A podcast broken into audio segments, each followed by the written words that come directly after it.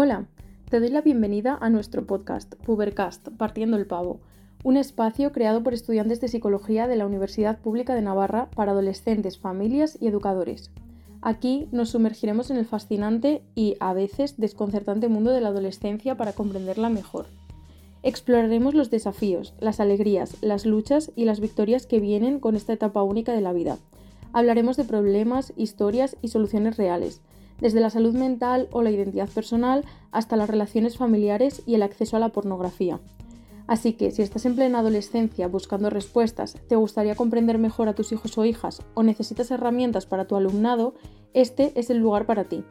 En cada episodio te espera información valiosa, consejos prácticos y por supuesto un poco de diversión. 3, 2, 1, Pubercast.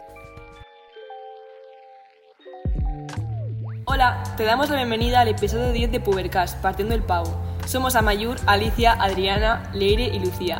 Y hoy te vamos a hablar sobre la percepción del riesgo de las relaciones sexuales en adolescentes, adolescentes y sexo, conscientes o inconscientes.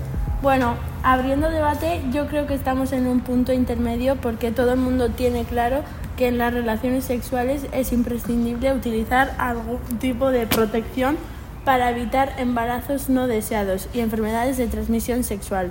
Pero luego esto no se lleva a la práctica tanto como creemos. Ya, eso estaba claro. Por ejemplo, aunque el preservativo sea el método más utilizado entre los adolescentes, su uso ha descendido por los métodos como la la píldora anticonceptiva y el DIU.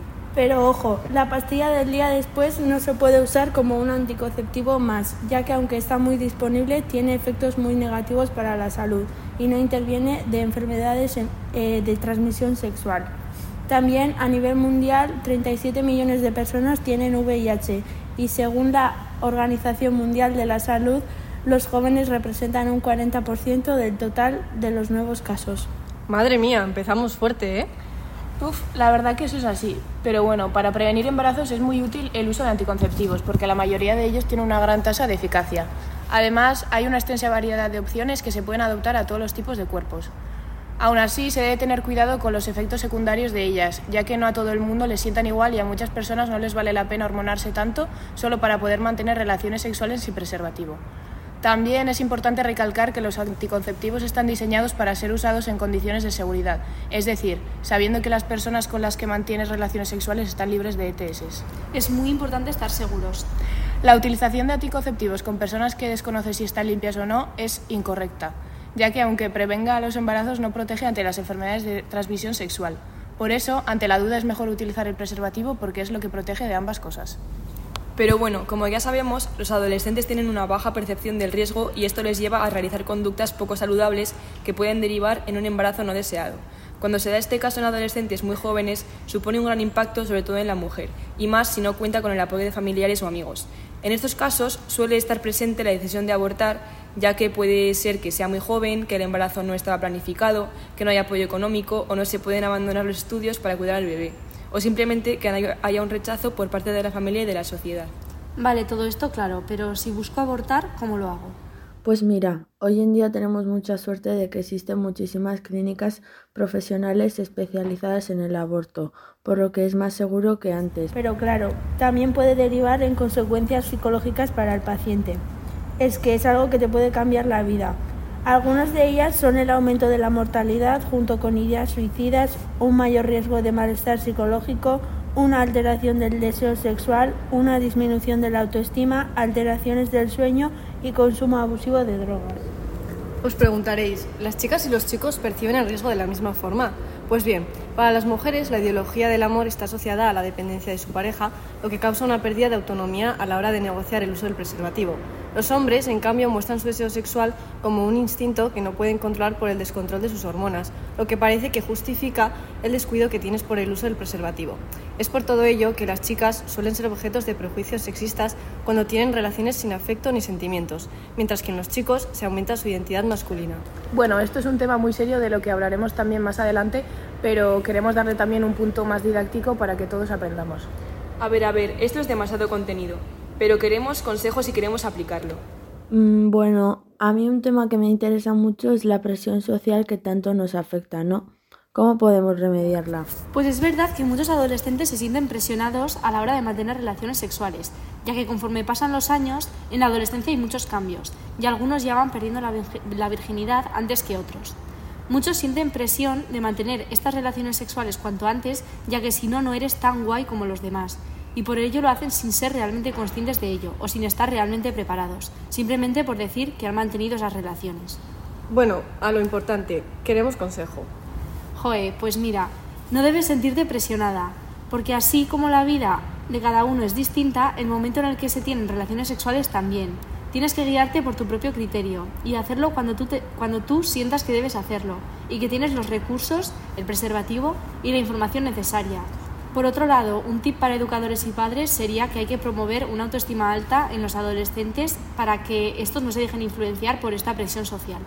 Alerta a los oyentes. Otra cosa imprescindible de recalcar es que la comunicación es la base de toda relación sana y es por ello que a la hora de mantener relaciones sexuales saludables es un elemento fundamental, porque a veces no estamos cómodos con alguna situación y como es un tema del que no estamos acostumbrados a hablar, puede que no comuniquemos lo que pensamos o sentimos en el momento por miedo a lo que pueda pensar la otra persona o por vergüenza. Y recordad chicos que el que tiene vergüenza ni come ni almuerza. De esta forma se establecen los límites de cada uno y lo que no se quiere hacer, evitando así cualquier conflicto que pueda surgir, ya que sin comunicación se pueden entender mal las cosas con las que no estamos de acuerdo y eso puede suponer al final una barrera. Y bueno, ¿el consejo cuál sería? Bueno, pues es importante no sentir vergüenza a la hora de comunicar lo que sentimos y poner límites, ya que saber lo que le gusta o no a la otra persona ayudará a que los dos integrantes estén cómodos y disfruten lo máximo posible. Pero bueno, Vamos a lo controvertido. Si ya tengo pareja estable, ¿para qué tengo que usar el condón? Pues porque el preservativo no solo es el único método para prevenir el embarazo, sino que también lo es para prevenir las enfermedades de transmisión sexual. Siempre debes usar condón, estés con quien estés. Y otra cosa, es muy importante dejar claro que el método de la marcha atrás no funciona y que es muy peligroso. Si no quieres jugar a la ruleta rusa con esa relación sexual, siempre tienes que usar protección. Además, hay condones que hoy en día ofrecen un realismo muy grande. En conclusión, no merece la pena jugársela. Eso, importante recordar que antes de llover chispea. Muchos adolescentes usan la excusa de que si no uso condón interrumpo el momento de la excitación de la relación. Otros dicen que sienten menor sensibilidad o disfrute, que si resulta incómodo, que si resulta molesto o que si no tenían en ese momento. No hay que caer en estas trampas. Buah, pues menos mal que la sociedad se ha modernizado y que ya no es tanto el hombre lleva la iniciativa y la mujer tiene que dejarse llevar y ver cómo lo hace el otro. Ahora tenemos la misma responsabilidad y debemos llegar a un acuerdo.